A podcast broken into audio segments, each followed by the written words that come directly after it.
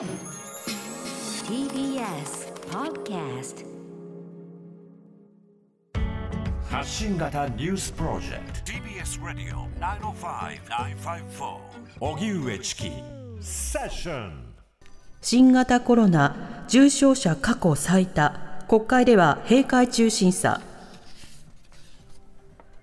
厚生労働省によりますと現在入院している新型コロナウイルスの感染者のうち重症者の数は昨日の発表から70人増えて1716人で過去最多を更新しています。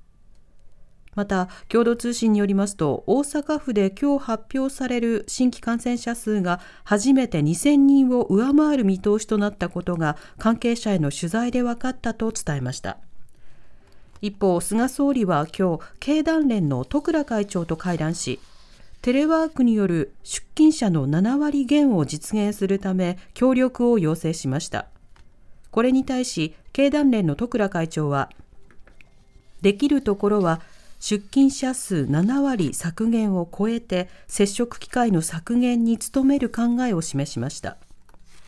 菅総理は昨日の記者会見ではワクチン接種や医療提供体制の構築とともにテレワークなどの感染防止対策に言及していました。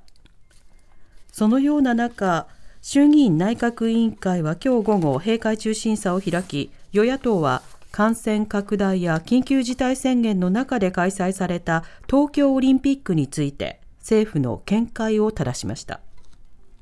西日本を中心に前線や低気圧の影響で記録的な大雨続く。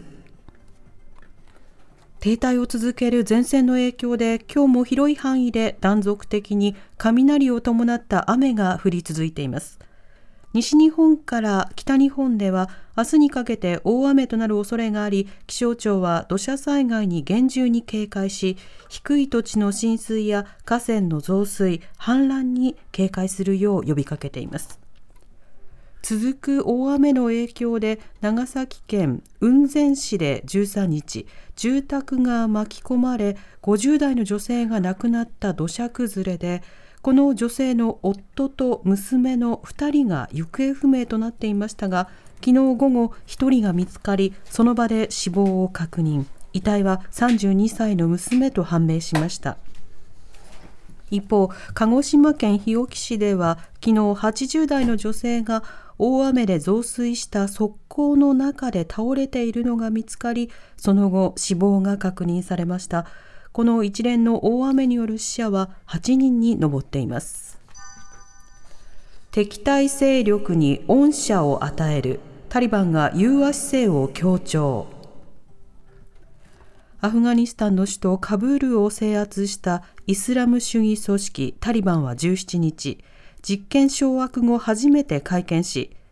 敵対勢力や政府軍の関係者全員について罪に問わず恩赦を与えるなどと述べて融和姿勢を強調しました。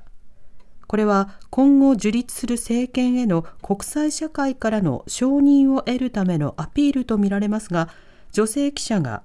女性は今まで通り活動できるのかと質問すると報道官はイスラム法にのっとると曖昧に答えるにとどめました。一方ロイター通信などによりますと駐留米軍の撤収を表明しているアメリカのバイデン大統領の支持率は46%で今年1月の就任以降過去最低となりました。TBS ラディオ荻上チキセッション TBS ラディオ905-954